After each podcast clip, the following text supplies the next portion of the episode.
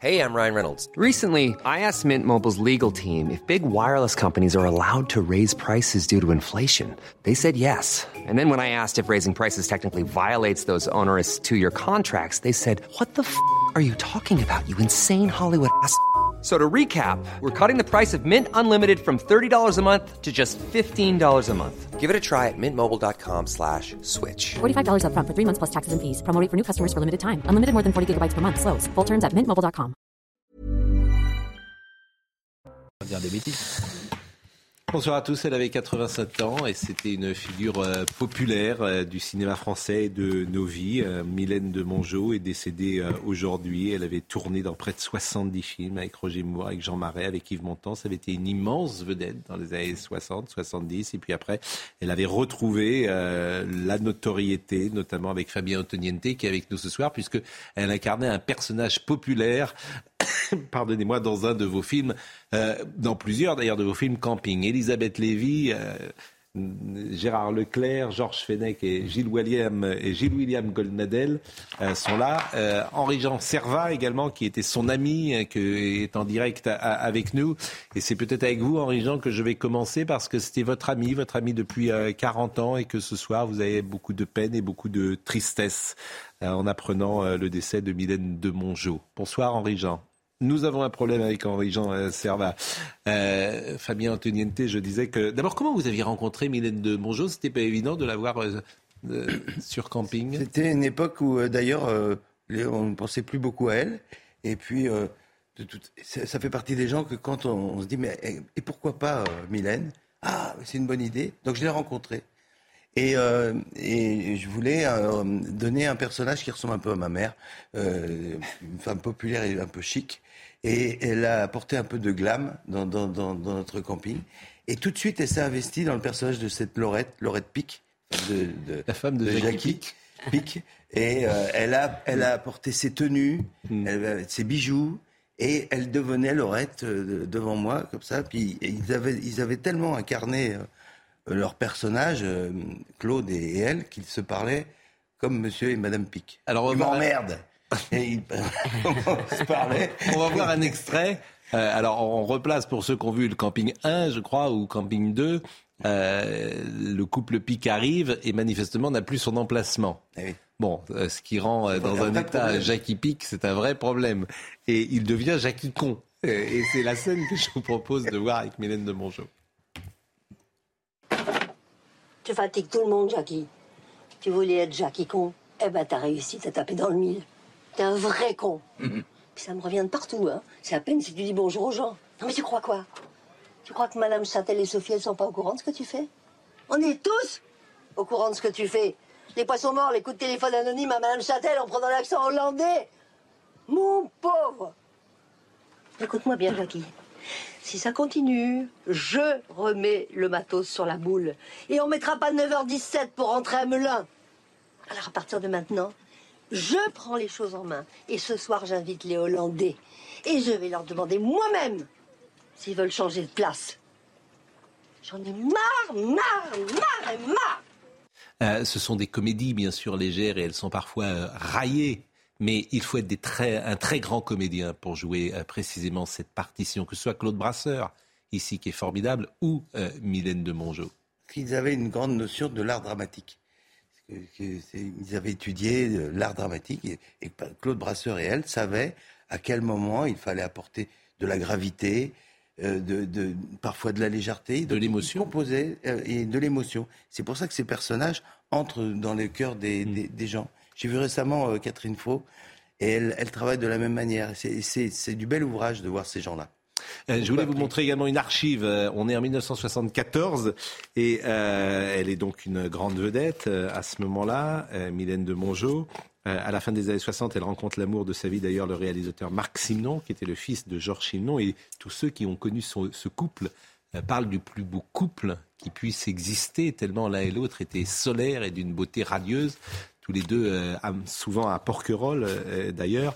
Et voyez euh, cette euh, archive de Lina où elle parle de son métier et de son début de carrière et le parallèle qu'on faisait régulièrement avec elle, euh, Brigitte Bardot. Ça m'a assez enquiquiné d'ailleurs. Je je pouvais pas faire un pas sans qu'on dise c'est la nouvelle Bardot. Il n'y a rien de plus épouvantable pour quelqu'un. J'ai perdu, oui. Je n'ai jamais cherché de toute façon à la concurrencer. Ça me faisait profondément suer. Vous avez gagné à l'étranger, au Japon, vous appelez la De Gaulle euh, féminine. Mais ça, c'est à cause de ma taille, c'est parce que je suis très grande et qu'ils sont très petits. Est-ce que vous avez été une jolie fille à l'époque de la nouvelle vague, du temps de été faible une femme jolie fille était mal. Ben, je suis quoi maintenant, une jolie femme? C'est une femme. Ah bon, Merci. Oui, à l'époque de faible femme, j'étais une petite jeune première. Et cette évolution, comment s'est-elle faite? Bah, ah, c'est très difficile à dire. Je crois que simplement j'ai vieilli et puis j'ai mûri et puis j'ai compris. Et puis je me suis toujours ennuyée dans les rôles de jeune première parce que je crois que j'ai trop d'autorité pour ça. Vous avez eu beaucoup de succès aussi aux États-Unis. J'ai eu pas mal de succès parce que j'ai fait des films américains qui ont eu du succès là-bas. ouais. Et maintenant, vous retournez en France. Bah maintenant, je suis productrice, je fais mes films, j'ai un mari metteur en scène, euh, je fais plein de choses. Au fond, on n'est jamais si bien servi que par soi-même. Ouais, c'est ça, je crois. Euh, Les fantomas, euh, mais aussi maison de retraite, euh, camping, on l'a dit, faible femme, ça c'était en 58. Il y a également, elle, était partie en Italie, elle avait fait une carrière importante là-bas. Les sorcières de Salem, je disais Roger Moore, Jean Marais, Yves Montand. Vous aviez pu, après les tournages, avoir gardé un lien avec elle? Ah, on s'appelait, oui, oui, on s'appelait euh, quelques fois. Mais je me rappelle d'elle, elle était assez insolente. Euh, et quand- On l'avait reçue sur ce plateau Elle était d'ailleurs. Vous avez insolente, Elle, elle était taquine, elle était insolente. Elle, elle avait, elle apportait, euh, elle apportait euh, une, un- une malice euh, au jeu euh, qui était, qui était pas inintéressante. Et dans ce couple qu'elle formait effectivement avec Claude Brasseur, c'était, euh, je comprends qu'on puisse aimer ces gens-là. Maintenant, c'est une partie, c'est une forme de, de- du bonheur. Déjà avec le camping qui a brûlé ces, ces derniers temps, Hmm. c'est un peu une partie des jours heureux qui, qui, s'en va parce que il manque, ces gens-là manquent un peu à, notre. Vous avez oublié Milaïni quand même. J'ai oublié Milady Oui. avec. euh, Euh, alors je sais plus avec qui c'était dans les. Si, elle a joué Milaïdi, bien sûr. Oui, oui, bien sûr qu'elle a joué Non, Milady. mais, mais- Milady dans les trois mousquetaires. Oui, dans les Trois ah oui, d'accord. vous avez oublié Milady. Bien sûr, vous avez raison. Qui était que- pour moi. magnifique. Et comme productrice, elle était, euh, c'était une bonne. Ah, je ne l'ai pas connue comme productrice. Mais elle était. Et euh, il n'y aura pas de camping 4, hein, d'ailleurs. Euh, vous y avez hésité après. On y réfléchit. Oui, parce que le camping des Ivoires a brûlé. Bon, je vous propose de voir un, un deuxième extrait. Et c'est un extrait un peu alcoolisé. Donc on a, je sais pas si on a le droit de passer ces images-là à, à cette heure-là, mais un comme c'est du cinéma, fabrique. on a le droit. Mais c'est vrai que Jackie Pic, manifestement, euh, servait le Ricard. Problème d'informatique, un problème d'informatique. J'ai fait un camping ici, c'est Kennedy Airport. Les enfants, n'allez pas trop loin tant qu'on n'est pas installé, hein. Oh mon Jackie, quelle sale histoire, quelle sale histoire. Hop, hop, hop. Doucement, Jackie, c'est le premier. Hein. Tu t'es mis à la couillette Je maîtrise la consommation. Parce que je te signale que l'année dernière, on a tapé dans les 30 bouteilles en 15 jours. 25% du budget vacances, alors ça va, hein C'est sûr que le jour où ils inventeront le Ricard Diesel, on fera des économies. Un mot, un geste, et Jackie fait le reste.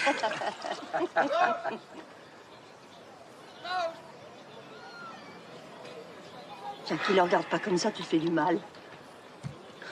Après, on s'étonne que les gens boivent. Ils sont tous les deux euh, ensemble. Ensemble. Voilà. J'espère qu'ils ont une belle vue. Parce que c'était vraiment ça leur problème. euh, dans le, comme personnage. Ils n'avaient jamais la vue sur la mer. Donc j'espère qu'ils ont une belle vue. Puis je, franchement, c'est, quand on m'a annoncé euh, ça cet après-midi, ça m'a, fait un choc. dit, Tiens, ils sont tous les deux ensemble, quelque part. Elle avait en commun avec euh, Bardot tout de même, c'était de recueillir beaucoup d'animaux. Oui. C'est en commun. Mais c'est vrai que euh, le métier que vous faites euh, crée une intimité très forte, très puissante dans les scènes, lorsque vous les mettez euh, précisément en scène et qu'il y a une émotion, et a- vous êtes près d'eux, le réalisateur a un rôle si particulier auprès de ces acteurs que je comprends votre émotion ce soir. Mais oui. Et puis, quand j'ai vu tout de suite que ça prenait euh, ce couple, ils, ils- ça matchait bien ensemble. Ils se parlaient euh, hors, hors plateau comme ils se parlaient sur le plateau. Henri-Jean Servat doit être avec nous. Et euh, Henri-Jean Servat, je disais tout à l'heure que vous étiez l'ami de Mylène de Mongeau. Vous vouliez saluer parce que bien sûr, j'ai parlé de camping pour la jeune génération qui l'a vu dans camping, mais bien sûr que Mylène de Mongeau, ce n'est pas que cette fin de carrière, c'est un début de carrière absolument éblouissant. Ah bien sûr, mais vous savez que son, son rêve, ah, moi d'abord j'ai une tristesse infinie parce que c'était mon ami chéri, mais son rêve absolu c'était de tourner les tragédiennes. Elle avait démarré dans Les Sorcières de Salem et Simone Signoret qui regardait d'un mauvais œil cette fille qui arrivait sur ses brisés et sur sa trajectoire lui rendait la vie impossible. Mais Mylène, elle voulait absolument jouer des rôles forts, des rôles dramatiques. Et il s'est passé un drame, enfin un drame, euh, c'est relatif dans sa vie. On lui a proposé, on avait proposé à Brigitte Sois belle et tais-toi. Et c'est Brigitte qui devait jouer Sois belle et tais-toi avec Michel Boiron. Brigitte l'a refusé parce qu'elle a fait autre chose, ça lui plaisait pas. On a donné le rôle à Mylène. Et le rôle de cette petite gamine qui s'appelait Virginie, qui était photographe, qui vivait avec Henri Vidal, ça, elle, était, elle, était, pétulante, pétillante, prime sautière, elle était formidable dans le film. Du coup, on lui a proposé tout ce genre de rôle-là qui est arrivé. Tendre voyou avec Belmondo, Les faibles femmes que vous avez citées, L'appartement des filles. Elle n'a fait que des comédies où elle était cette espèce de petite sœur de Bardot, pétillante, pétulante et rigolote. Et le rêve de sa vie, elle a joué au théâtre avec Jean-Pierre Vincent aux Amandiers, quand même, avec Daniel Auteuil. Elle était un rôle formidable. Et regardez, elle a eu, elle était nommée au César, et elle a suffi qu'elle joue la, grosse maquerelle avec, avec le film d'Olivier Marchal dans 36. Elle a, été, elle a été nommée au César. elle est absolument formidable dans ce film-là. Tout à l'heure, vous me disiez que Brigitte Bardot euh, disait d'elle que c'était sa concurrente. Et que disait, que disait Brigitte Bardot d'elle? Brigitte m'a toujours dit, dans ma vie, j'ai eu deux, elle le disait en riant, parce que Brigitte ne prend pas au sérieux sa rôle de comédienne, mais Brigitte m'a toujours dit, moi dans ma vie, à, mon grand, à ma grandeur de gloire, qu'elle ne regrette pas et dont elle se moque, hein, j'ai eu deux grandes rivales, Michel Mercier, qui était mieux que moi, qui était plus belle que moi, Michel était magnifique, mais en disant ça, Brigitte dit une imbécilité, bien sûr, et elle disait, et Mylène de Mongeau, qui était meilleure actrice que moi, ce qui était idiot, parce que Brigitte est une bonne actrice, mais pour dire qu'elle elle a été, la presse a monté en épingle à l'époque, on disait bébé contre Mylène, elles, elle, se, elle se toutes les deux. Mais en fait, elles étaient très copines, elles se parlaient beaucoup, elles se parlaient pour les animaux. Et Brigitte est absolument dévastée, très triste et très très triste de ce qui arrive malheureusement de, de, de, de, de Mylène soit emportée. Eh bien, merci beaucoup. Eh bien, merci beaucoup, Henri-Jean Servat. Et j'observe que derrière vous, ce n'est pas une photo, mais c'est un tableau. Et que ce tableau, manifestement, c'est Alain Delon dans la piscine. Ou en tout cas, c'est tout comme euh, le fameux film de Jacques Deray. Merci euh, également vraiment euh, à, Fabien d'être passé par notre studio ce soir. Et l'actualité, c'est aussi le masque. Le masque qui revient, puisque ça y est.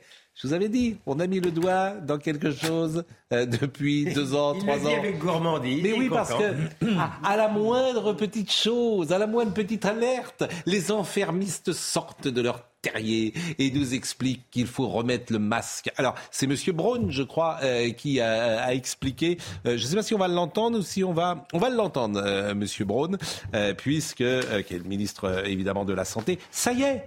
Ça y est, je vous annonce le masque ces prochaines mais heures. Obligatoire, vous voulez dire obligatoire Obligatoire Non. Mais bien sûr, dans les transports en commun, mais vous verrez. Non, non, non. Mais vous verrez. Ouais, alors en général, en général, quand Pascal annonce une mauvaise nouvelle de cet ordre-là, elle s'est toujours réalisée. je dis pas qu'il est un grand devin. Voilà, et puis demain, il va en avoir, et puis, et puis ils vont revenir, et puis ils vont. Ça, voilà, mettez votre masque. Dramatisez trop. Voilà, la muselière.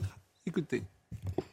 Est-ce que vous consultez en ce moment euh, pour savoir s'il serait utile de le rendre à nouveau obligatoire, s'il serait pertinent de le rendre à nouveau obligatoire? Dans les lieux fermés. Et je consulte tous les jours.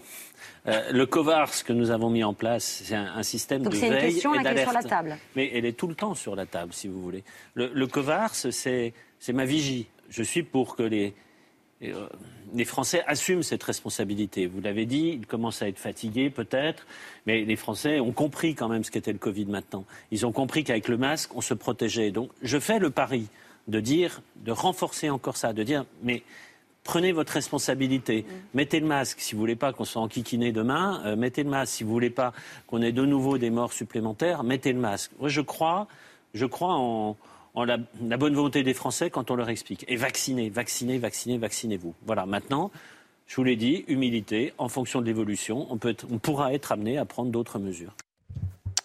Ouais. Cauchemar on pas. Non, on n'y est, pas. Mais il n'y a pas de raison qu'on y soit, surtout. Eh ben on verra.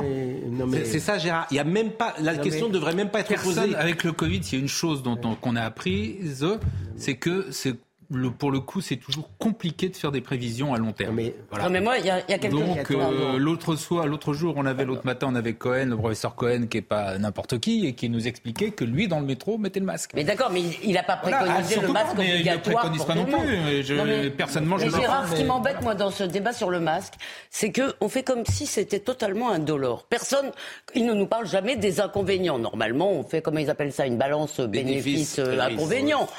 Eh bien, on dirait, beaucoup de gens, hein, pas seulement les médecins, pas seulement les gens qui nous gouvernent, que finalement, avoir un truc sur le visage, pas voir le visage des autres, c'est tout à fait anodin, c'est pas grave, les Chinois le font, les, les Asiatiques le font. Quoi, tu vas nous dire que tu veux le masque Non, mais non je vois Monsieur Pro. Me, Non, mais vous, vous êtes peureux. me non, mais me regarder Ah. de manière oui, narquoise. Moi, je j'en ai d'un côté, non, mais d'un côté, écoutez, je, suis celui qui défend François et la liberté de François qu'on euh, abîme beaucoup. Donc, on, je suis pas suspect. Je suis pas, je suis pas suspect de. de Je sais pas ce que François vient faire là-dedans, mais je comprends bah, pourquoi oui. vous en parlez. Allez, on ferme la parenthèse. Oui, Il parle non. de ça depuis une heure. Bon, allez, fermez la parenthèse. Mais Allez-y. très sincèrement, dans un, dans un espace clos, s'il y a une épidémie, bien sûr, euh, chère Elisabeth, c'est désagréable, mais je Vous allez aller au théâtre avec. euh, Tout- vous non, allez vous retourner parle- au on théâtre parle du avec- métro, là. On parle des Et transports en théâtre, c'est quoi C'est pas un non, espace clos Pardon Donc vous allez remettre du- le masque au Tout- théâtre, vous allez remettre le masque Non, au cinéma toute, toute honte bu, dans une, en période Et Restez d'épidémie. chez vous. Sortez pas comme ça. Non ça mais, oui, bien. non mais, ouais, non mais et si si vous, vous me posez la question, je vous dis que dans la, dans la hiérarchie des dictatures, il y a pire. Mais Alors, personne n'a parlé de dictature, Bon, il y a pire, c'est en période épidémique, il y a pire que le masque soit obligatoire dans un espace clos. Je dis bien clos. C'est stupide. Donc le théâtre, c'est un espace C'est clos. stupide, le oui. théâtre, le cinéma. Si vous le mettez au- dans le métro, vous le mettez dans Oui. le théâtre. Vous Et le je mettez dans le reconnais Il y a des gens, pas il y a des agréable. gens qui le mettent. Si vous allez au Mais- cinéma, mais- ouais, qu'il y a- il y a beaucoup de gens dans le métro. même, Mais tant que a ça relève de la liberté Mais de c'est la liberté, franchement, voilà. j'étais au théâtre euh, cette semaine. J'ai pas, Moi, j'ai aussi, pas vu beaucoup de gens. J'étais à l'Opéra Il y en a toujours. Je suis pas allé au théâtre depuis. Moi, j'étais à l'Opéra dimanche, c'était bourré à craquer, personne n'avait de masque. oui, voilà, il y, a- une personne sur 10, une personne sur 20. D'ailleurs, c'est bien le problème parce que les gens ne- n'en veulent pas. Mais euh, euh, Cohen, Bon, Cohen, il dit pas que c'est stupide. Ça, Bah simplement, non, il le dit lui-même qu'il était bien, qu'il avait mis le masque dans. J'espère qu'on ne va pas retomber dans Mais un système d'infantilisation. Oui, oui, Mais il faut non, laisser la liberté. Ben voilà, C'est une question Voilà. d'état d'esprit. Évidemment que c'est pas stupide, mais si tu peux aussi demander aux gens d'être confinés chez eux 100% du temps, il y aura plus du tout d'épidémie. C'est ça que vous ne comprenez pas. Oui, j'arrive. Ah, si on arrête de respirer, c'est sûr que Voilà, c'est ça que vous ne saisissez pas. Mais justement, ça a- s'appelle la vie. Oui, enfin, il y a peut-être une hiérarchie des choses. Il y a peut-être une hiérarchie entre confiner obligatoirement les gens comme en Chine ou en période épidémique, de manière limitée, dire qu'on doit mettre dans un, espace clos un masque. Non mais Moi, William, est-ce qu'on peut l'adapter Hmm. à la nature du risque? Parce que moi, ce qui m'inquiète, en fait, c'est notre rapport collectif au risque. C'est-à-dire le fait qu'on est dans Ah, une bah société où les gens refusent. Après tout, Ah oui. euh, moi, je comprends qu'on peut tomber malade, pas forcément euh, gravement si on n'est pas euh, à risque, et on a le droit de préférer de se promener en liberté avec Mais ce risque. Si vous découvrez que la société déteste de plus en bah plus ouais. le risque et veut, Je ne veut le plus du tout découvre de pas, risque. je le déplore. Mais c'est comme Bon, ça. Je Oui. me permets de te rappeler qu'on t'oblige à mettre une ceinture de, hors- de sécurité quand tu roules hein, en voiture. C'est c'est exactement la même chose. C'est une atteinte à la liberté personnelle. J'ai pas dit qu'il fallait zéro atteinte à la liberté. Bah. J'ai dit qu'elle devait être proportionnée. Et que le zéro Autre risque, c'est pas possible. Autre sujet, de toute façon on se mettra pas d'accord. Autre sujet. Ça, Deux possible. mineurs au jeu. Alors c'est vraiment le sujet de Cannes et de cette euh, dame âgée qui avait été euh, frappée. J'ai trouvé que on en avait beaucoup parlé euh, fin août et puis aujourd'hui est arrivé le jugement et il me semble qu'on en parle moins. Je trouve c'est dommage de ne pas faire un lien toujours. On a envie de suivre ces affaires. Deux mineurs ont été reconnus coupables de vol avec violence sur une dame de 89 ans. La décision a été rendue hier par le tribunal pour enfants de grâce dans les Alpes-Maritimes. Je voulais vous montrer, regardez cette dame. Elle a 89 ans. Euh, elle est arrivée, donc, euh, c'était hier, au palais de justice, euh, au tribunal de grâce. On peut avoir de la compassion pour elle, elle a été traumatisée. Ces jeunes gens ont failli quand même la tuer, disons-le, la tuer. C'est absolument sidérant ce qu'elle a vécu. Et là, qu'est-ce que tu apprends? Bah, Tu apprends que, euh, d'abord, on ne connaît pas le jugement pour euh, ces jeunes de 14 à 15 ans. Et Oui, tu apprends... euh, Forcément. et- et- Il aura et- lieu dans un deuxième temps. Non, mais D'accord c'est c'est- Bon, c'est- bah, c'est Et ça. tu apprends que la troisième personne était relaxé. qui filmait Celui qui filmait était relaxé. a été relaxée. Bon, ah, alors, elle n'est pas complice, cette personne, peut-être parce qu'elle filmait, mais peut-être est-ce non-assistance à personne en danger, quand même, me semble-t-il. Au minimum. Mais il y a un autre délit, Ah, mais Non, non, mais c'est voyez-moi ce surprenant. qui me. Mais c'est surprenant, comme vous dites. Non, non, c'est Ouais. surprenant, mais le- Non, il faut tout de suite préciser Oui. que le parquet a fait appel. Oui, alors moi je veux dire, je suis pas surpris. C'est curieux, vous vous êtes surpris, moi je suis pas surpris. Mais on va écouter Noémie Schulz. Mais oui, moi je suis pas surpris. Si, moi je suis surpris. Ben oui, mais parce que vous êtes euh, naïf. Mais moi je suis pas surpris. Écoutons. Alors on va écouter euh, Noémie Schulz et après je je vais bien dire un petit point de vue. Les deux mineurs de 14 et 15 ans ont été reconnus coupables par un juge des enfants. C'est la première étape de cette procédure pénale. Il y aura une seconde étape en juin prochain. Ils sont à nouveau convoqués euh, pour une audience au cours de laquelle la sanction sera prononcée. Entre-temps, ces deux jeunes ont été placés sous contrôle judiciaire avec l'obligation de respecter le placement en centre éducatif fermé, obligation de formation et puis interdiction bien sûr d'entrer en contact avec la victime. Concrètement, ça veut dire que pendant les six prochains mois, ces deux adolescents seront privés de leur liberté et que leur comportement va être observé par les éducateurs. C'est une sorte de mise à l'épreuve éducative. Et dans six mois, leur condamnation dépendra bien sûr des faits, de la gravité des faits qui leur sont reprochés, mais aussi de l'évolution de leur comportement dans ce centre éducatif fermé. Par exemple, euh, auront-ils bien pris conscience de la gravité euh, des faits, ce qui ne semble pas encore être vraiment le cas si l'on en croit euh, l'avocat de la victime. Le troisième jeune, lui, a été relaxé. La prévention prévue par le parquet, c'est-à-dire les faits qui lui étaient reprochés, n'ont pas pu être établis pour les juges. Il était renvoyé pour complicité de vol avec violence, mais pour être condamné euh, pour complicité en droit français, eh bien, il faut apporter la preuve d'une aide ou assistance dans la commission du délit. Ça n'a pas été le cas. On le rappelle, ce jeune a filmé l'agression. Il aurait fallu que le parquet le poursuive plutôt pour euh, happy slapping. hein. vous savez, cette loi qui prévoit des sanctions pour ceux qui filment un délit dans le but de le diffuser sur les réseaux sociaux. Mais le parquet, on l'a appris euh, aujourd'hui, le parquet a fait appel de cette relaxe. Donc on est en France, dans un pays où un jeune homme est en train de filmer une femme de 89 ans qui est agressée et la justice française le relaxe. C'est formidable. Non, moi je, je n'ai- Non mais je, je vous assure, c'est formidable en fait Ouais. ce pays. Si vous permettez. Je vous en prie. Euh, deux, deux réflexions. Euh, Sur le fait qu'il filme, c'est qu'il n'a pas porté assistance à cette personne qui aurait pu mourir, hein, compte tenu de son âge. Donc je ne comprends pas cette relaxe et je me félicite que le parquet ait fait appel. On verra ce que ça donnera devant la Cour. Mais surtout, la deuxième remarque que je voudrais faire, c'est qu'on on voit ici cette nouvelle procédure, réforme du, du Code des mineurs, où on ne condamne pas. On dit, oui, il est coupable, on te reverra au mois de juin. On marque une pause et non. on revient tout de suite pour en parler parce que c'est passionnant. j'ai- pas fini moi. Mais ma oui, mais euh, vous- justement, c'est un bon teasing. Parce que vous gardez le suspense. pour Je garde, je vous redonnerai la parole. Évidemment. À tout de suite. Il est 20h30, Mathieu Devez. Joe Biden et Emmanuel Macron saluent le courage des manifestants iraniens. Le président français a été accueilli à la Maison-Blanche par son homologue américain. Dans un communiqué commun, les deux chefs d'État ont exprimé leur respect pour, je cite, les Iraniens qui manifestent courageusement pour leur liberté fondamentale. L'Assemblée vote une augmentation du montant des retraites pour les agriculteurs non salariés. Une proposition de loi formulée par les Républicains a été adoptée aujourd'hui à l'Assemblée nationale. Le texte prévoit de calculer à partir de 2026 la retraite de base sur les 25 meilleures années de revenus des chefs d'exploitation agricole et non plus sur toute leur carrière. Enfin, la déception des Belges à la Coupe du Monde de football. La Belgique quitte le Qatar après un match nul 0-0 contre la Croatie. Lukaku peut regretter ses occasions manquées comme cette frappe sur le poteau à l'heure de jeu. La Croatie est quant à elle qualifiée pour les huitièmes de finale, tout comme le Maroc. Les Marocains ont battu le Canada 2 buts à 1. Ils terminent en tête de leur groupe. C'est la première qualification du Maroc pour les huitièmes de finale depuis 1986. Je vous ai donc coupé, euh, Georges Fenech. Non, simplement, Et- je voulais simplement pour expliquer cette réforme, puisqu'il n'y a même pas eu de débat parlementaire d'ailleurs, on a réformé l'ordonnance de 45 par une ordonnance sans débat à l'Assemblée nationale, alors que c'est quand même le cœur du sujet de notre société, la délinquance des mineurs. Qu'est-ce qui se passe dans cette procédure? On a fait une césure, ils appellent ça une césure. Donc il y a une première audience, on vous dit coupable, et on renvoie ça un peu au calendrier grec, c'est-à-dire dans six mois, dans huit mois, là, au mois de juin. Est-ce que vous croyez qu'un mineur de 14-15 ans, il peut comprendre une sanction si elle intervient longtemps après les faits? L'important, c'est qu'il ait une sanction qui soit visible et très Mais avant, proche. c'était encore plus long, c'était 18 mois, paraît-il. Ça a été Et fait, alors cette réforme, pour être Et il aurait fallu se donner les moyens d'avoir une procédure qui soit applicable. Mm-hmm. Noémie Schultz nous dit il va être privé de ses libertés, il aura un contrôle judiciaire. Oui, il aura un éducateur qui viendra les voir de temps en temps. Mm. Donc, dans leur ah, Il ne sera pas au centre éducatif. Non, il est dans, un centre, éducatif fermé. Non, je ne crois pas qu'il soit. Ah, si, si, il est dans un centre éducatif fermé. alors, je ne comprends pas pourquoi on parle de contrôle judiciaire. Oui, parce qu'un centre éducatif fermé. Il est dans un centre éducatif fermé. Ah non, alors si c'est ça, effectivement, c'est déjà un minimum. Mais la sanction, elle doit toujours être proche des faits ça ne t'empêche pas d'avoir raison sur le fond.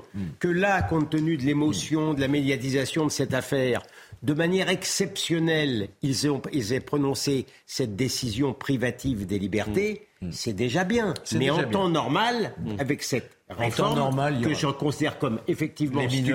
Chez eux. Ils arrivent, on leur dit qu'ils sont coupables, mais qu'ensuite on leur dira. Alors dans six mois, dans huit mois, dans je, on sait non, pas mais. Ce qui m'a étonné, c'est que Noémie si je disait oui, qu'en plus euh, on prendrait la sanction en fonction de leur comportement. Oui, oui, voilà. plus, non, ce qui veut en dire, ça qui, ce qui veut dire, ce qui veut dire, l'avocat de la vieille dame disait hier, en gros, qu'ils n'avaient pas de. Que, aucun remords. Ils n'avaient aucun remords. Mm. La réalité, c'est qu'ils sont arrivés en roulant. Mm. Pourquoi? Parce qu'ils n'ont pas du tout peur. Ah, ça tombe bien, ils, ont, failli la tuer, ils n'ont rien. Ils ont raison. On résume. Hein. Ils ont raison. Il y en a un qui est relaxé, ils, ont, failli tuer une personne, ils n'ont rien. Mais le pire, c'est quand même celui qui a filmé. Excusez-moi, mais ça, c'est quand même, il y a quelque oui, chose. C'est le pire, là. Il est relaxé. Écoutons l'avocat de cette euh, vieille dame. Bien sûr. C'est atroce on n'a pas ressenti de la sincérité véritable, une prise de conscience véritable, ça on l'a pas ressenti. Et, c'était désolant, vraiment. C'est ce que peut-être, euh, parce que l'indemnisation c'est une chose importante, mais pas le plus important. Aucune somme ne peut venir rétablir Madame dans son préjudice. Par contre, on aurait pu attendre peut-être qu'il fasse plus preuve de profil bas, une prise de conscience. Ça fait trois mois qu'ils doivent réfléchir sur les faits. On l'a pas senti. Je l'ai pas senti. Et Madame Moine ne l'a pas senti non plus. Ça, c'était peut-être un peu, voilà, c'est déplorable. Et on aura donc le jugement euh, au mois de juin. Non mais... oui, tout bon, monde je ne sais pas pourquoi ce qui va se passer d'ici le mois de juin. C'est-à-dire que les faits sont établis. Je vois pas ça. Non mais, mais c'est la loi. On vous explique que c'est la loi, monsieur Pro. Oui, mais cette loi a été faite pour qu'on raccourcisse les délais. En quoi faire deux parce audiences fallait raccourcir Mais en quoi faire deux audiences Mais donner les, moyens à la justice de fonctionner. Enfin, simplement. Voilà. Enfin, ils étaient en audience hier. Les faits sont établis. Il n'y aura rien de nouveau d'ici le mois de juin. Cela étant, rien, monsieur L'idée, c'est de dire voilà, on va voir comment il va évoluer. Et surtout, par ailleurs, ce qui est un problème, c'est la sanction qu'il y aura à la fin, parce que ah, il y aura toujours cette affaire de mineurs. Et vous savez, le revenge porn, les mômes qui filment avec leur téléphone portable, qui après eh diffusent ben... ça, mm. c'est extrêmement fréquent. Oui. Si, oui. je veux dire, maintenant... l'apologie du crime, ça. La grève SNCF. Bah, cela étant, non mais, euh, monsieur le procureur Fenech, avec un bel esprit de corps, s'est mm. félicité que le parquet fait appel. Bah bah. Oui, mais sauf que si le parquet avait bien visé la bonne prévention tout de suite, peut-être qu'il y aurait eu une peine, il y aurait eu une condamnation maintenant. La bonne prévention, il y a, il non-assistance à personne en danger, par, exemple. Par exemple. Par bah, exemple. il n'a pas été poursuivi pour ça. mais vous ah, requalifier. Hein. C'est précisément ce que je reproche. Euh, moi, j'aime bien ces histoires, euh, là, parce qu'elles révèlent, au fond, notre justice. Voilà. Et ah non, mais ça, on notre rapport euh, ah bah à la ah bah sanction, elle ah bah révèle notre rapport ah au fait. Oui. Vous voilà, c'est une vieille dame qui a failli être euh, tuée par trois jeunes et aujourd'hui, ça globalement, Vous savez comment s'appelle le sentiment d'impunité? ben, Globalement, il n'y a rien. Il n'y a rien, qu'est-ce que vous voulez que je en centre éducatif. Oui, non, ben, il n'y a rien. Dans 10 ans, on se retrouvera sur ce plateau. Vous voulez rester jusqu'au mois de juin. Ben, vous voulez faire quoi? Ben, les sanctionner et les C'est-à-dire, quoi? bah une peine de prison, bah, Charlie. Bien sûr, c'est grave. C'est grave. Ils ont failli tuer 14 ans. Oui, bien sûr, 14 ans. La prison, c'est à partir de 13 ans. Bien sûr, c'est prévu bien sûr, la loi. Bien sûr, oui. Si vous me demandez, ils l'auront peut-être à l'arrivée. Si vous me demandez, oh, oh, oh, à 14 ans maintenant, ils sont aussi grands que ceux de mais bon, d'il y a 20 ans. Hein. C'est pour ça que chacun sur ces sujets a un avis, et c'est pour ça que c'est très ah, intéressant. Et c'est pour ça que la société en est là où euh, une société violente. La grève SNCF. Retrouver dans 15 ans devant un tribunal pour adultes. La grève SNCF trêve. C'est tout. Puisque nous sommes le 1er décembre, c'est Noël qui arrive. Pris avec comme grève, mais comme l'année prochaine. Bien évidemment, comme chaque année. Euh, et c'est juste insupportable, bien sûr. On était avec M. Villedieu ce matin. Cette fois-ci, ce sont les contrôleurs. Contrôleurs qui gagnent, euh, lorsqu'ils commencent leur euh, métier, généralement, ils sont au SMIC. À 50 ans, j'avais un contrôleur ce midi qui gagne 2300 euros net par mois, ce qui est sans doute au-dessus du salaire médian en France. Et euh, euh, euh il doit y avoir des primes en plus. Non, non, là, il était euh, sur 2300 euros. Alors, le système de primes, d'ailleurs, est, étrange parce qu'effectivement, on pourrait imaginer que tu as un traitement sans les primes. Ils ont des primes quand ils roulent. Je me demande pourquoi ils ont des primes quand ils roulent, alors que précisément, un contrôleur roule par des. Parce qu'ils ne sont pas chez eux. Oui, mais un contrôleur, par définition, il, il contrôle. Donc il est rarement, il ne contrôle pas chez lui. Bon, euh, vous voyez. Le télétravail, Le pour- télétravail, et pour le télétravail, ce serait une bonne idée. Et la distance. Voyons le sujet de Aucune Somaya imagination. Labidi et vous allez me dire ce que vous en pensez parce que là aussi, un, euh, comment dire, ça serait bien un jour que euh, la direction, euh, les syndicats, tout le monde se met autour d'une table et puis pendant cinq ans, on part avec un accord de travail qui fait que les usagers ne se sont pas pris euh, en otage, bien sûr. Voyez le sujet. Avec 4 trains sur 10 en circulation, le week-end sera perturbé sur les lignes de la SNCF en raison d'un mouvement de grève des contrôleurs. Parmi les lignes les plus impactées, le TGV Atlantique avec seulement un train sur 4 et un sur 4 sur le Ouigo. Un train sur 3 pour le TGV Est, tout comme pour le TGV Sud-Est, un intercité sur 2, de quoi provoquer la colère des usagers. Ils nous emmerdent. Voilà, c'est euh, des revendications, toujours des revendications. On veut du pognon, on veut du pognon. Il n'y en a plus du pognon. Déjà, le contexte, il n'est pas spécialement marrant. Euh, je pense que si chacun mettait un petit peu de sien, peut-être que le contexte serait un petit peu moins difficile. On devait prendre le train pour rentrer euh, demain, mais on peut pas. Donc on va se débrouiller entre collègues pour entrer en voiture. Un second préavis de grève a été annoncé d'abord du 23 au 26 décembre, puis du 30 au 2 janvier. Certains usagers s'organisent déjà pour ne pas être impactés. Je vais partir avant. faut prévoir le coup. C'est c'est embêtant pour beaucoup de gens, mais il faut aussi comprendre les gens qui le font parce qu'ils n'ont peut-être pas tous à fait le choix. Les négociations annuelles obligatoires doivent s'engager le 7 décembre prochain entre la direction et les syndicats. Elles seront décisives concernant l'organisation des fêtes de fin d'année. Ouais, moi, je crois qu'on n'est pas allé assez loin à l'époque de Sarkozy dans le service minimum des transports. C'est quand même une activité essentielle, presque vitale, le transport. On nous dit ah oui, mais le droit de grève c'est constitutionnel, Une valeur constitutionnelle. Oui, mais le- le- la liberté d'aller et venir, ça a aussi une valeur constitutionnelle. Ah bon? Et voilà. Ben oui, ben oui, la liberté d'aller et venir, oui. de se Mais- déplacer, là on oui, empêche oui, les mais gens. je pensais au confinement. Oui, moi je pensais aussi à la même Voilà. chose. La liberté d'aller et venir était un peu. Non, mais la, la liberté. Non, mais tous les ans. Non, non, mais. Non, mais Voilà. qu'on ne peut pas trouver une solution Non, mais non, mais. La, la- la solution, bah, c'est le dialogue social et qu'on évite les grèves, bien entendu. Enfin, il y a. Gérard. Non, mais là, justement, malheureusement, je ne vais, euh, vais pas être seul contre tous parce que je suis euh, consterné par ce qui se passe à la SNCF. J'ai connu depuis euh, 40 ans une série de, de- de présidents qui n'étaient pas tous des, des de droite, au contraire, des types comme Louis Gallois, dont tout le monde reconnaît que c'était des grands présidents, etc. Tous vous disent la même chose. Il y a une culture de la grève à la SNCF. Eh oui. Et c'est pour ça, quand vous dites il suffit de les mettre autour de la table, mais non. Hélas, bien sûr que non. Là, il y a une grève ce week-end. Ils en ont déjà programmé une autre le 7 décembre, le jour de l'ouverture de la négociation. C'est-à-dire, avant même qu'on s'assoie autour de la table pour négocier, Alors, ils ont déjà déposé la grève. Ils en redéposent pour le Noël et le jour de l'an. C'est-à-dire, en plus, ça tombe bien, comme par hasard, c'est juste les week-ends. la- Qu'est-ce que. bah oui, je- là, pour le. Non, mais- comme, mais- comme vous dites, selon votre célèbre formule, mais là, pour une fois, là, Qu'est-ce que vous voulez que je vous dise? Qu'est-ce que vous voulez que je vous dise? Les syndicats. Voilà. mais- Mais qu'est-ce qu'on fait? Ben, je- là, je- voilà, je Mais qu'est-ce qu'on fait? Le Georges a peut-être ouvert une bonne piste, c'est-à-dire refaire une loi, Je pense que une véritable loi service C'est minimum. une activité essentielle ou je suis vitale. hein. Est je pense qu'il faut des réquisitions. Oui, Voilà. mais. Et sans te porter atteinte au droit de grève, Mais- il mais faut non, avoir. mais- Donc comme ça ne sera pas, on oublie ça. Voilà. Écoutez. Monsieur Villedieu qui... Je peux pas dire euh, un mot, moi. Après, on écoute Monsieur Pourquoi je Villedieu. passerai après Monsieur Villedieu Mais parce que t'as pas de Pourquoi je casquette. passerai après Parce qu'il a une Villedieu casquette et pas Voilà, alors, dans ce cas-là, je Écoutez rien. Villedieu. Voilà.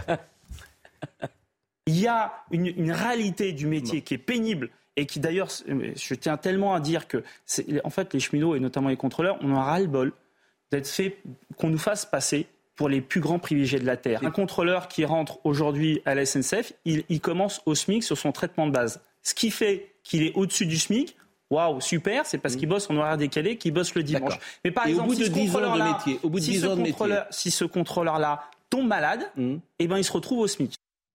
Enfin, une fois que votre Villedieu, il a pleuré, ça nous explique pas pourquoi il embête les gens entre le 23 et le 26 décembre. Ça ne m'explique pas vraiment si, pourquoi. parce qu'ils expliquent tout le temps que s'ils si les embêtent aller- pas, ça marche pas. Si je peux aller au, au- au bout, Bien sûr. Madame Lévy. Bien sûr. Euh, euh, je suis désolé de dire qu'il y a des pays dans le monde où, s'agissant de transport public ou de services publics avec monopole, on n'a pas le droit à la grève. voilà. C'est une exception. Eh ben oui. C'est une le cas en exception. Et. M. Exemple- Reagan, exemple de pays. et Reagan n'avait pas, n'avait hésité à licencier une centaine ou un millier de contrôleurs du ciel parce qu'ils avaient fait une grève qu'ils n'avaient pas le droit de faire. Ben voilà, bien tant qu'on la réponse. vous voulez supprimer le droit de grève Oui, monsieur. Non, il n'a pas dit ça. Il a dit. Si, Ça va mais être pardon, moi populaire, j'ai encore pire. Je vais dire encore pire que toi, mon cher Je William. parle, je parle dans les C'est-à-dire que pe- pendant des années, on nous a expliqué que, évidemment, c'était formidable, c'était un service public et qu'en contrepartie, nous avions un service merveilleux, Voilà.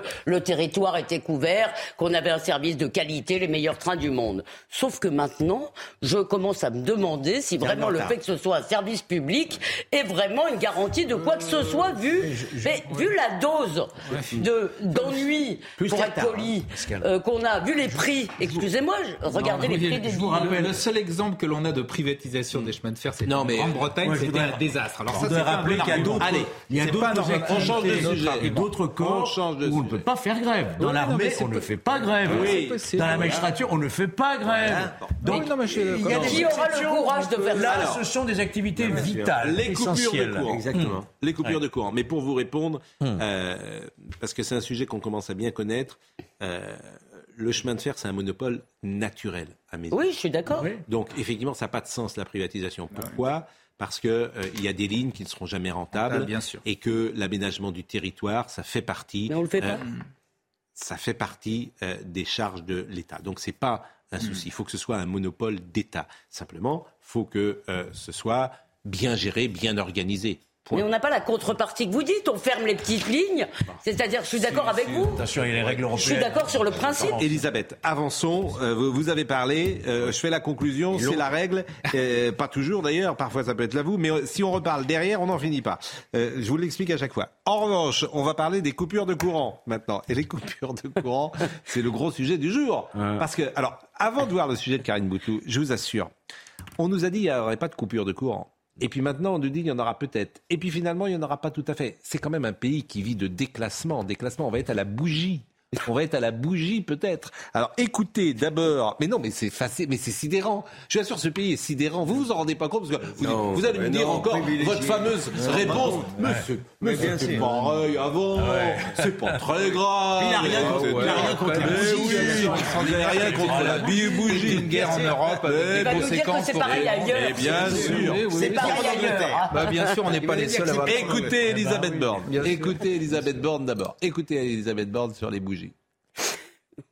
Ce que je dis d'abord, c'est qu'on fait tout pour éviter des coupures, qu'on s'y prépare depuis des mois, euh, notamment, vous savez, en remplissant nos stocks de gaz, en diversifiant nos approvisionnements, en s'assurant que DF va au plus vite pour euh, remettre en service les réacteurs qui sont arrêtés pour maintenance. Aussi en renforçant notre sobriété, hein, c'est le plan sobriété qui avait été annoncé il y a quelques semaines, et quelque part on a une partie de la réponse tous entre nos mains. C'est-à-dire que si on baisse tous nos consommations d'énergie, c'est bon pour le pouvoir d'achat de chacun, c'est bon pour la compétitivité des entreprises, et en même temps, ça évitera d'avoir ce, euh, ce que vous mentionnez, c'est-à-dire un moment où on aurait insuffisamment de production d'électricité par rapport à la demande. Je rappelle qu'on était les meilleurs euh, il y a encore quelques années, qu'on vendait euh, l'électricité et que maintenant on est obligé de la- l'importer, tout ça par des décisions politiques iniques. Euh, Disons-le. Écoutez Monsieur Véran sur les coupures maintenant et je vous donne la parole après. On n'est pas en train d'annoncer aux Français qu'il y aura des coupures. hein. Euh, on a même plutôt annoncé l'inverse pour le mois de décembre, puisque le mois de décembre sera un mois qui sera pas plus froid que les autres. Mais ce qu'on dit aux Français, c'est que en janvier, on ne sait pas encore quel sera l'état de l'hiver, et que dans la situation où on, est- on aurait un hiver particulièrement froid, donc particulièrement coûteux en énergie, compte tenu des difficultés sur les centrales nucléaires, vous savez, euh, avec un certain nombre de réacteurs qui sont à l'arrêt, il pourrait y avoir des situations de tension sur la ligne électrique, et que comme il était exclu qu'on prenne le risque d'un blackout, dans ce cas-là, on prépare euh, au niveau gouvernemental, avec les agences d'État, avec les opérateurs, avec les préfets, les entreprises, les Français, tous les scénarios pour faire face à toutes les situations. Non mais moi, je, euh, vraiment, je suis énervé quand j'entends ça. Vous avez mis votre col roulé en tout cas. Oui, nous au col roulé, oui, parce que je m'a- je m'attends effectivement au Parce que. Mme Borne vous a demandé d'en mettre un. Non, mais c'est, pas- est-ce que les Français euh, savent vraiment que si on en est là aujourd'hui, c'est parce que des très mauvaises décisions ont été On, prises on leur dit tous les soirs. Bah, Donc, il faut ceux le qui nous répéter. écoutent, ils le savent. oui. Mais apparemment, ceux qui ont pris ces décisions ne le reconnaissent pas. Non, non mais Ils attendez. ont ça, jamais. ça, c'est le principe. Non, mais ça va Ils beaucoup plus loin. ils Ils ont ont ça. jamais reconnu qu'ils n'ont pas maintenu le parc nucléaire qui alimentait à Le parc 70%. Mais ils veulent même C'est ça, continuer mais à... Mais comment c'est pas vrai allez-y, je répondrai ça- parce que oui, je, oui, euh, vous allez je vais être seul contre Mais quatre. Mais je répondrai avec des arguments. J'ai pris Parce que un engagement solennel ici devant les Français. Qu'à chaque fois que j'entendrai parler de ça, je dirai la même chose.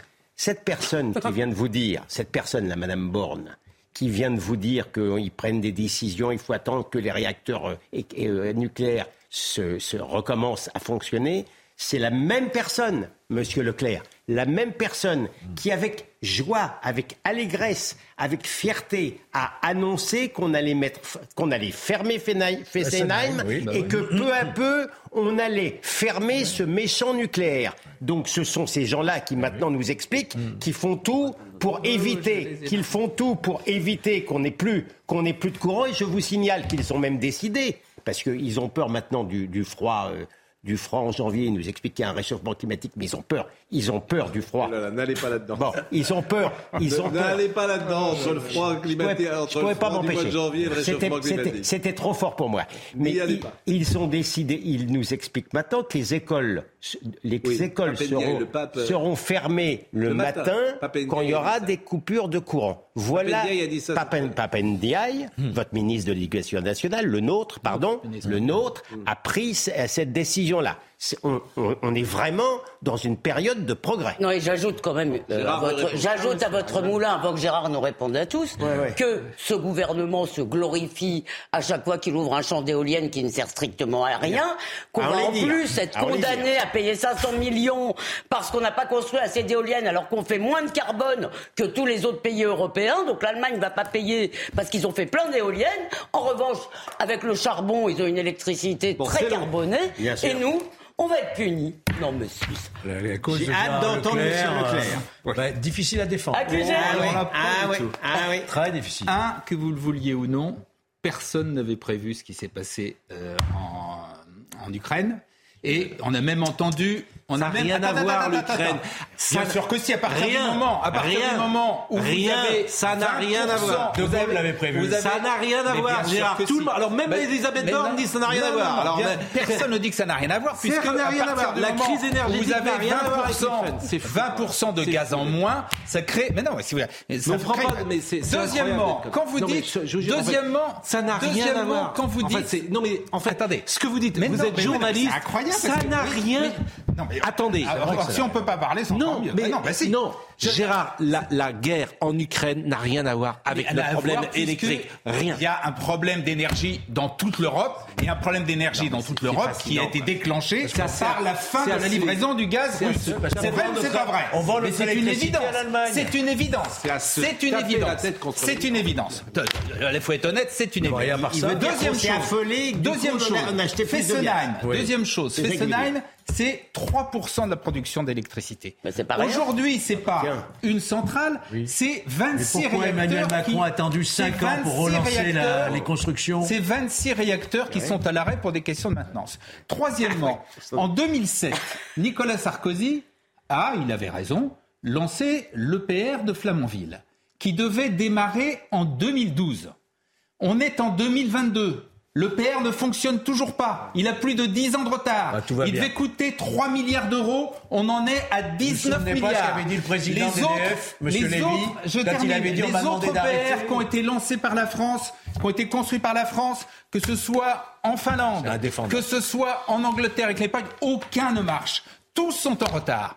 Et l'idée Mais vous voulez de la qui, fermeture là de Fessenheim, qui c'était que Fessenheim devait être remplacé par Flamanville. Est-ce Il que- ne l'est pas est-ce parce peut- que il y a 10 ans de retard. Et pourquoi il y a 10 Voilà. ans de Et retard pourquoi il y a 10 ans de retard Quant au nucléaire. Pourquoi il y a 10 ans de retard Quant, au nucléaire, et pour répondre à Elisabeth Lévy, Voilà, parce qu'il faut au connaître un tout petit peu les chiffres. Quant au nucléaire, aujourd'hui, le nucléaire, ça représente quoi dans les investissements énergétiques dans le monde?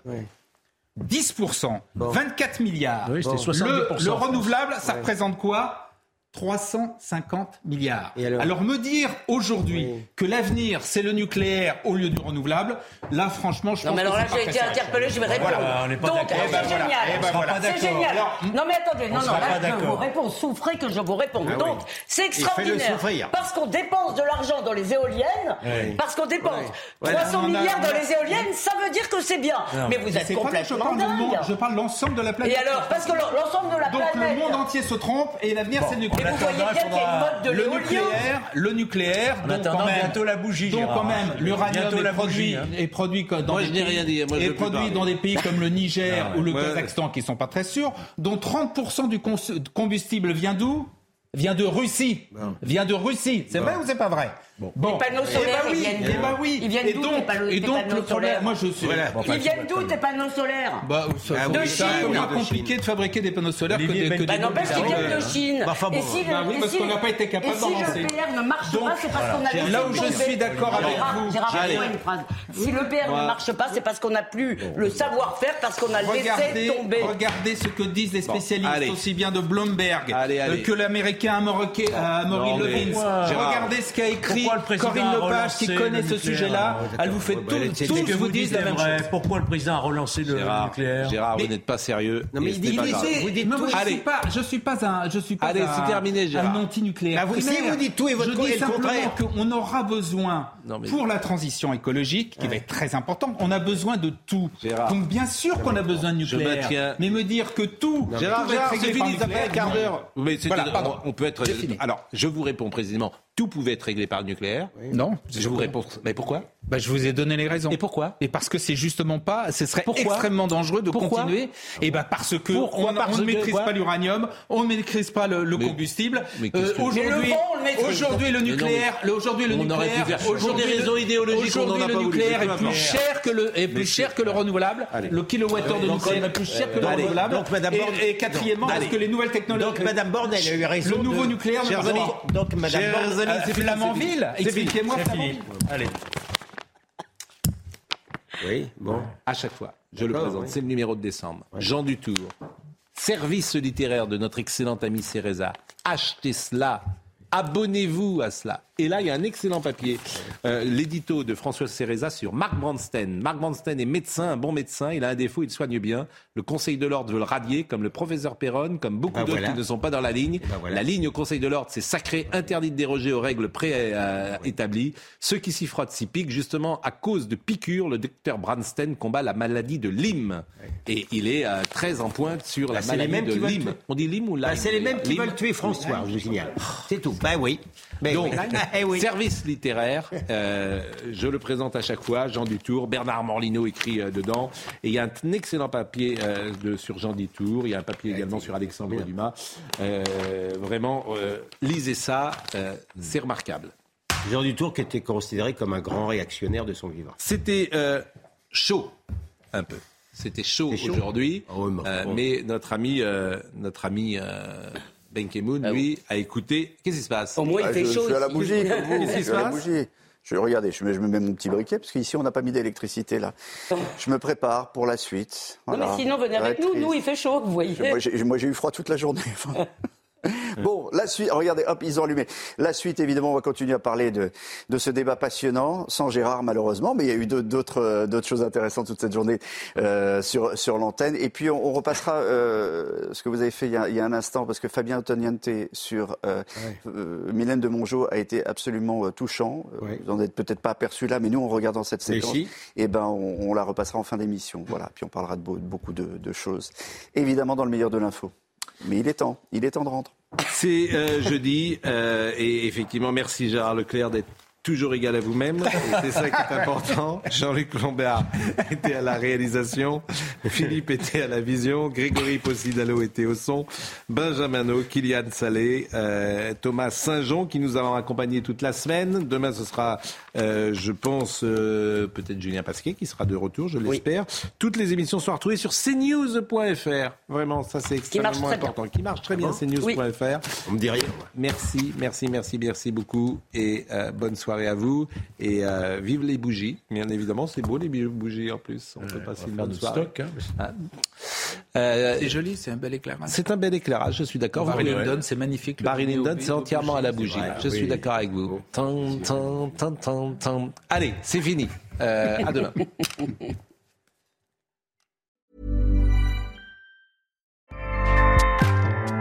ACAST powers the world's best podcasts. Here's a show that we recommend.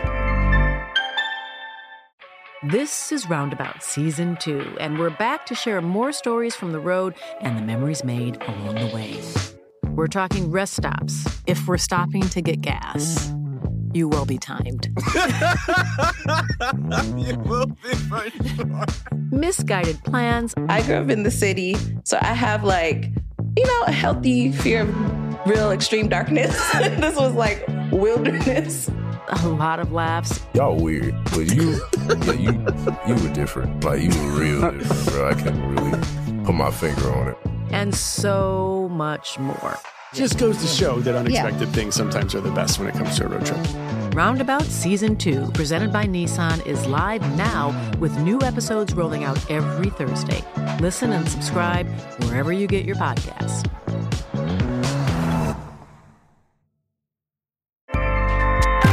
ACAST helps creators launch, grow, and monetize their podcasts everywhere. ACAST.com.